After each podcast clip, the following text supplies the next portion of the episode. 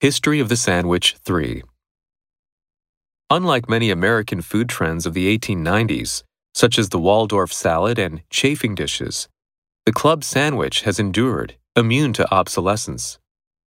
The sandwich originated in the country's stuffy gentlemen's clubs, which are known, to this day, for conservatism that includes loyalty to outdated cuisine. The Wilmington Club in Delaware continues to serve terrapin, while the Philadelphia Club's specialties include veal and ham pie. So the club sandwich's spread to the rest of the population, along with its lasting popularity, is a testament to its inventiveness and appeal.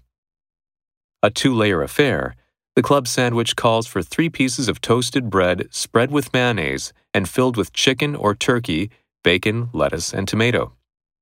Some believe it should be eaten with a fork and knife, and its blend of elegance and blandness makes the club sandwich a permanent feature of country and city club cuisine. As far back as 1889, there are references to a Union Club sandwich of turkey or ham on toast. The Saratoga Clubhouse offered a club sandwich on its menu beginning in 1894. Interestingly, until the 1920s, sandwiches were identified with ladies' lunch places that served dainty food. The first club sandwich recipe comes from an 1899 book of salads, sandwiches, and chafing dish dainties, and its most famous proponent was Wallis Simpson, the American woman whom Edward VIII abdicated the throne of Great Britain to marry.